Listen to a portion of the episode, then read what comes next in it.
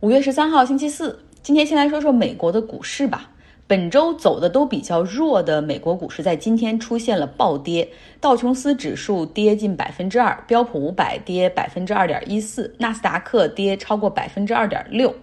特斯拉呢是权重比较大的股票哈，那它今天是下跌了百分之四点四二。特斯拉盘后还宣布了一个消息，就是他们将停止接受比特币的支付方式，记得吗？特斯拉之前是买入比特币，然后宣布要接受比特币买车，但是现在就停止了。这前前后后一共还没有两个月。他们给出的理由是，比特币的产生方式是通过挖矿嘛，而挖矿现在看起来并不环保，还是需要大量的这种机器运算，会产生碳排放，而且你这个运算机器用的这个电，可能也还是化石能源所产生的。所以，比特币整个这个生态和特斯拉公司的环保理念很不符。我看过之后真的很头晕，好像怎么说都是他们哈。之前说虚拟货币去中心化，然后区块链是未来的趋势，而现在又说不环保。那今年一季度呢，特斯拉是购入了十五亿美元的比特币，之后又卖掉了一些，而那部分的盈利也成为了他们一季度财报。最大的亮点就是创造了大量的利润，虽然车卖的不咋地吧，但是比特币却卖在了高位。那今天呢，特斯拉官网和马斯克在推特上几乎是同时宣布，然后呢，就是意思是虚拟货币我们还是很看好的，它是未来，但是现在挖矿所用的能源，因为依旧是化石能源，除非有更清洁的能源用于挖矿，否则我们就将暂时不接受比特币的转账购车。那今天所有的虚拟货币，包括比特币和和马斯克最爱的狗狗币，都是跳水了。确实，每年用于比特币挖矿的全球电力的这种消耗，每年相当于是一个荷兰，就一个两千万人发达国家的一个电力消耗。那我有一个朋友也开玩笑说：“哎，说你们公司干嘛还本本分分做那么辛苦的这种海上风电设计，赚那么点钱，还不如发个币，用这个漂浮式的海上风电风机来直接给挖矿的机器输电，然后你们这个币的名字就叫做漂币，漂浮式的风电的币，漂币，绝对零排放，然后绝对符合现在的这种虚拟货币加环保理念。我会把这个想法转达的哈。”那回到股市方面，亚马逊和苹果今天跌幅都超过百分之二，微软跌近百分之三，谷歌的母公司阿尔法贝塔跌幅超过百分之三。那为什么股市会出现如此大的抛盘呢？更多是对通胀上升的担忧。美国今天是发布了 CPI（Consumer Price Index） 消费者指数。这中间包括就是衡量一揽子的消费品的指数，包括像汽油价格呀、居住成本啊、人所需要的衣食住行，你要购买的这些消费品，它不是通胀率，但是却是反映通胀率的一个重要指标，也是通胀率计算公式中的很重要的一个部分。那这个 CPI 呢，较前一年上涨了百分之四点二，高于市场百分之三点六的预期。所以看到这个数据，市场普遍预计说，那这样的话，那现在的通胀率肯定是高于百分之二了。美联储很可能会加息。你看这个大宗商品的价格，汽油价格从去年的这种疫情开始的最低点到现在涨了近百分之五十。说真的哈，就是原油去年不是跌到了。三十美元一桶的时候，当时我们这儿的油价可能差不多三美元一加仑，其实也没有便宜很多。那今天我去加油，看到这个油价已经涨到了四块二、四块五，因为美国的这个加油站是可以自己随意定价的，所以我觉得很贵哈，甚至贵到我要转了几圈，找了一个稍微便宜一点的三块九毛九的，加满了一箱。那我有一个朋友，他更是近期把车卖掉，然后又添了六千美元换了一辆奔驰的电动汽车。他说太省油钱了，充满电池加电站只需要收七美元。那过去你要加满一箱油至少要三十五美元，现在涨了油价可能得三十八美元左右。他说，而且现在很多像充电站还都是免费的，而且包括汽车保养换机油都省了，所以这也是一种精打细算的生活方式。那目前说到油价，在美国东部地区，因为输油管线公司 Colonial Pipeline 它不是被黑客攻击了吗？导致他们的这个管线关停了一段时间，所以有一些地区的油站陷入到了油荒，很多加油站被迫关闭，然后也有一些加油站前面排起了长队。不过问题不是很大，从昨天开始，Colonial Pipeline 已经开始恢复部分管线的运输了，但是他们这个主通道还没有恢复。那之前呢，美联储也说过，就算通胀率短期超过百分之二，那也是暂时的哈，不会考虑加息。其实反反复复，每个月、每周都在强调这样的消息，给市场以信心。但是市场呢，总是不相信美联储的话，他们觉得要提前布局哈，去在这个预期中释放风险。所以你可以把最近的三天的抛盘看作对通胀率加息前景的一种恐慌，也可以把它理解为这个高位减持的落袋为安，因为确实美国三大指数都在之前创了新高。那当然了，通胀率预期上升，在政治上来说就很容易被这个共和党拿来说事儿。他们就是说，你看，你们民主党向市场撒钱救市救经济，已经导致了通胀率的上升。那现在拜登你还打算再往市场扔两万亿美元做基建和新能源的投资，那通胀率还不飞起来？那记者呢，更是用通胀率的问题去试探美国财长耶伦。别忘了，耶伦之前是美联储主席嘛，所以他怎么看？哈，好像市场会用他的角度去揣摩一下联储的的立场。那现在耶伦已经不是美联储主席了，所以他说话就不用像过去那种哈，这藏着掖着绕来绕去，让你听不懂他在说什么。那那又因为他是经济学教授出身嘛，所以他很容易就自然的用一些基础的经济学原理进行解释。他就是说，如果经济过热的话，就 overheat，联储肯定是要考虑加息的。就这样一句话，其实就是宏观经济学原理，就是一零一的这种入门的照本宣科。但是结果又是被共和党和媒体拿过来渲染一番。耶伦呢，虽然是历史上第一个做了美联储主席又做了美国财长的人，但是他显然啊，就是不够 political，就是缺少了一些政客的狡猾。纽约时报有一个专栏作家。克鲁格曼他写了一篇宏观经济学的原理的文章，哈，来阐述这个经济过热和加息的这些问题。那有兴趣的朋友可以来到微信公号张奥同学，留下你的邮箱，我会给你发原文。昨天说要说一说英国，哈，那我们就来说英国呢，新一届的议会昨天开幕了。按照他们的传统，就有仪式感，女王要出来致辞，这也是九十五岁的英国女王伊丽莎白二世自丈夫去世之后首度公开露面。他呢宣读了一系列本届政府的施政纲领，如何在后疫情时代去恢复经济、改革医疗和教育，然后如何更加的重视环保。对于目前英国政府的这种保守党和 Boris Johnson 来说，今年其实更大的挑战，或者是未来几年更大的挑战吧，可以说是来自苏格兰。上周呢，苏格兰举行了本地议会的选举。这儿稍微科普一下，英国之前就实行了这个 devolution，也就是权力下放，像。北爱尔兰、苏格兰、威尔士这些地方，他们都有自己的地方政府和议会选举。那在苏格兰的议会选举中，国家党 SNP，也就是主张苏格兰要独立的那个党，它获得了六十四个席位，差一个席位就是 majority，就获得了超过半数哈。那有人又说了，这成绩也一般嘛，你连 majority 都没有获得。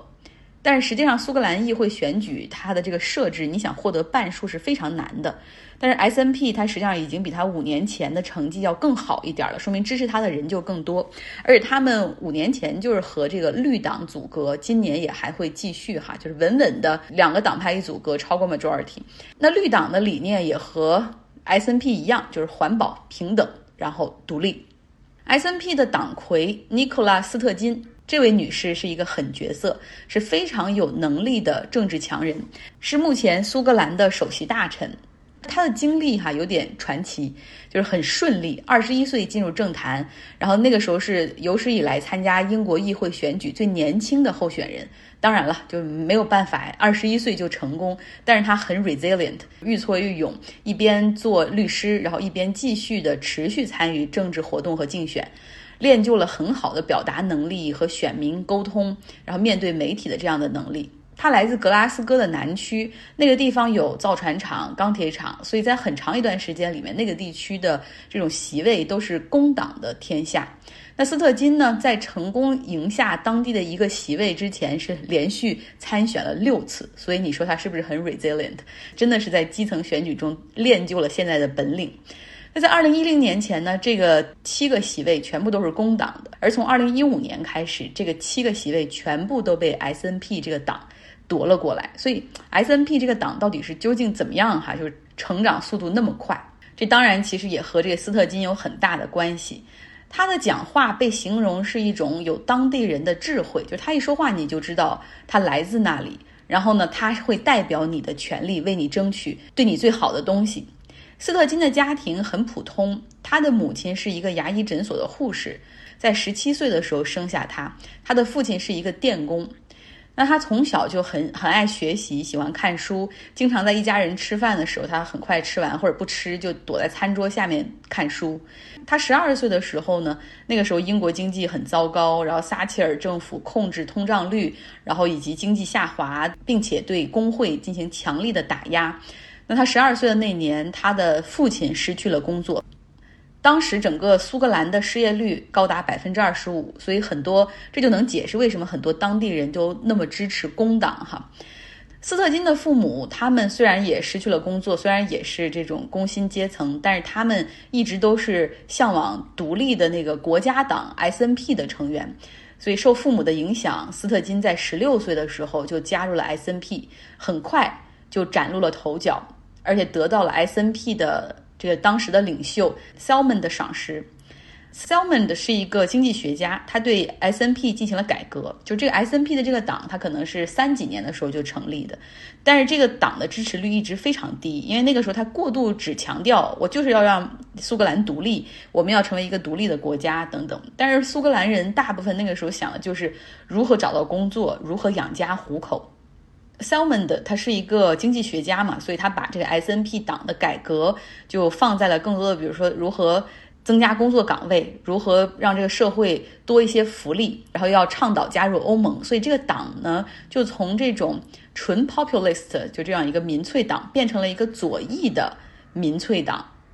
Salmond 很快就发现。哎，斯特金这个年轻的女孩哈，这个年轻的姑娘表达能力非常的好，而且思维很清晰，开始让她去代表这个 S N P 前往各种电视辩论，接受电视采访。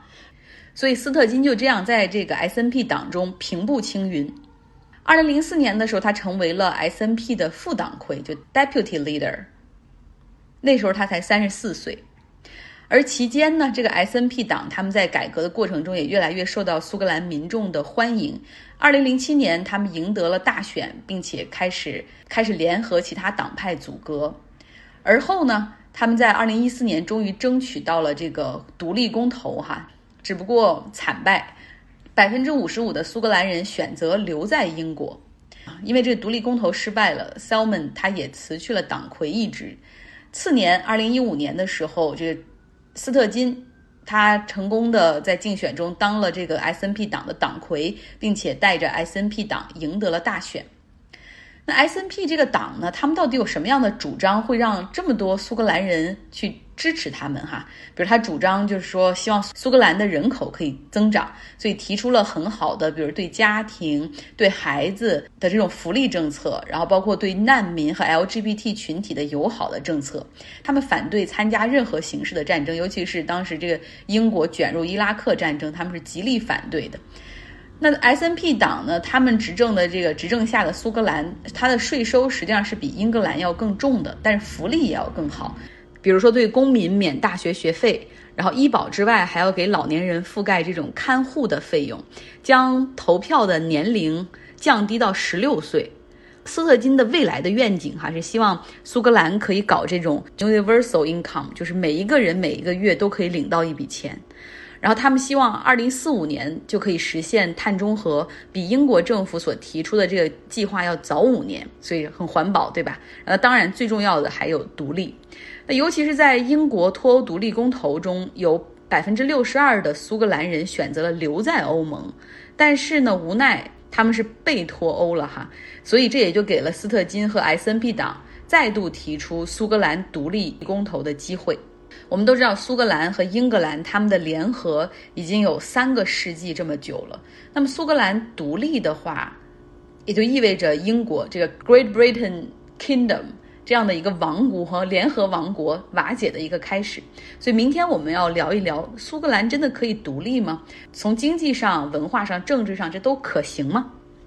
好，还是要说一下巴以冲突哈，因为局势还是在升级，以色列和哈马斯依旧在相互的开火、相互的攻击。哈马斯的火箭弹击中了以色列南部的地区，造成了七名以色列公民的死亡。不过相比之下，加沙地带的巴勒斯坦平民伤亡则更为惨烈，死亡人数已经达到了六十五人，其中有十四人是儿童。以色列表示说，他们已经刺杀了几个哈马斯的高级将领。目前正在为最坏的情况做打算，那就是空中打击加上地面进攻，好像有一种要攻下加沙、一举粉碎哈马斯的这种可能性哈。那联合国也表示说，巴以冲突很可能变成全面开火。与此同时呢，在以色列境内，别忘了它的人口组成中还有百分之十八的是阿拉伯裔的公民。那么有一些地区的阿拉伯裔的以色列公民已经就是走上街头去抗议以色列对巴勒斯坦平民的无差别攻击，而犹太的右翼和极右翼也走上街头，他们还互相攻击，然后相互砸车、砸店铺、放火等等，所以现在情况真的比较混乱，多个城市进入到了紧急状态。其实犹太人他们也分左中右，像我在认识美国的很多犹太人，他们实际上是极为反感内内塔尼亚胡政府的。我有一个犹太人的朋友，他在社交媒体上发了一个视频，这个视频就是 TikTok 上面传的那种耶路撒冷街头以色列的警察是如何暴力的猛击手无寸铁的巴勒斯坦人。所以他他当时就留下这样一段话，说：“你如果对以色列的暴行不加以批评的话，你才是真正的反犹太主义。”今天节目太长了哈，没有时间讲芝加哥，但是我们还是要结尾的时间留给 Robert 来讲霍布斯鲍姆以及他的年代四部曲。我们一直都在说霍布斯鲍姆他是一个左翼的历史学家，那究竟他的意识形态和信仰在书中是如何体现的？那尤其像年代四部曲这样宏大的这种大部头的。有深度的历史著作，又有怎么样的这种霍布斯鲍姆的精神内核呢？他在二十世纪七十年代末说：“激进分子和社会主义者不再知道如何从旧走向新。苏联式共产主义和西方式社会民主大厦的倒塌，不是工人阶级，而是政治家们造成的。”他的四部曲中最后一卷《极端时代》讨论的就是这个阶段的故事，从废墟中出现的市场经济社会。不是民主统治的补充，而是民主统治的替代品。霍布斯鲍姆在二零零一年写道：“因为他否认了政治决策的必要性，市场经济社会会是任何政治的替代品。”马拉松比赛结束了，经济取得了胜利。一九五六年之后，苏联入侵匈牙利，赫鲁晓夫揭露了斯大林的罪行，霍布斯鲍姆的大多数历史学家都退出了共产党。霍布斯鲍姆留下来了。多年来，有人问他为什么？这个问题问的不对。他假定了霍布斯鲍姆一直以来都对党忠诚。霍布斯鲍姆在回忆录《作为共产党员》的一章中，描述了党所要求的完全的情感认同和完全的奉献的生活。然而，从未有证据说明他对党有这种奉献或者认同。从一开始，他就和党保持过长时间的距离和分歧。正如埃文斯所说，霍布斯鲍姆不赞同党支持的纳粹苏联互不侵犯条约，他拒绝按照党的路线对付与斯大林决裂的铁托。当党给霍布斯鲍姆写信指示他改变论调时，他把信扔进了垃圾桶。在英国，霍布斯鲍姆在他的回忆录中承认，党并没有命令我们去做任何非常激烈的事情，无论是在党内还是党外，我还是我。人们经常假设霍布斯鲍姆愿意为一个乌托邦付出任何代价。作家迈克尔·伊格纳蒂耶夫在一九九四年的一次采访中问霍布斯鲍姆：“如果光辉的明天能够创造出来，为此损失两千万人是合理的吗？”霍布斯鲍姆回答：“是的。”这使他陷入了无尽的麻烦之中。但我们应该认真地考虑他的完整的答案。正如霍布斯鲍姆提醒伊格纳蒂耶夫的那样。当共产主义出现时，大规模谋杀和大规模苦难是绝对普遍的。数百万人在帝国大屠杀、亚美尼亚种族灭绝和第一次世界大战中丧生，然后法西斯主义大行其道，苦难与日俱增。于是每个人都面临了一个选择：要么看着痛苦变得更糟，要么在一个新世界中赌一把。设定一个目标，使暴力成为手段而不是目的；追求一个行动的过程，是叙事不是总结而是一个论证。共产主义就是这么说的：要么改变世界，要么一无所有。事实证明，共产主义同时得到了这两样东西：改变世界以及一无所有。但共产党员在生活中做不到的事情，历史学家可以在书上做到。在跨越两个世纪的现代世界里。霍布斯鲍姆总结了一段极具戏剧性的历史记录。从那以后，没有历史学家能够做到这一点。尼采说：“我们的确需要历史，但我们的需求完全不同于那些知识花园中的疲乏的闲人。”尼采希望历史能为现实生活和行动的事业服务，但对霍布斯鲍姆来说，恰恰相反。历史是那些。在生活中受挫的、还没有通过行动实现的政治冲动的升华。霍布斯鲍姆政治生活上的挫败，让他看到了人们在历史中以及从历史中是怎样在努力创造着有意义的生活的。霍布斯鲍姆的成就并非只归功于他自己，从政治到学术，他都得到了马克思主义的帮助。马克思的著作具有现代文学中的一些非凡的特质。从萦绕在欧洲的幽灵，到五月十八日中复活的罗马人，以及《资本论》中的我们的阔老朋友，马克思可以在没有人情味的事物中找出人性的成分。正如他在《经济学手稿》中写的：“资本的概念里总是包含着资本家。”这提醒我们，霍布斯鲍姆在绝望中忘记了什么。即使建筑物的阴影似乎已经遮挡住了一切。我们也总能看到人形的剪影在舞台上一路走来，决定和破坏着他们的命运。非常感谢 Robert，老规矩哈，我会在周末的时候发布这个音频的完整版，以及这篇《纽约客》文章的英文版。好了，今天的节目就是这样，希望大家有一个愉快的周四。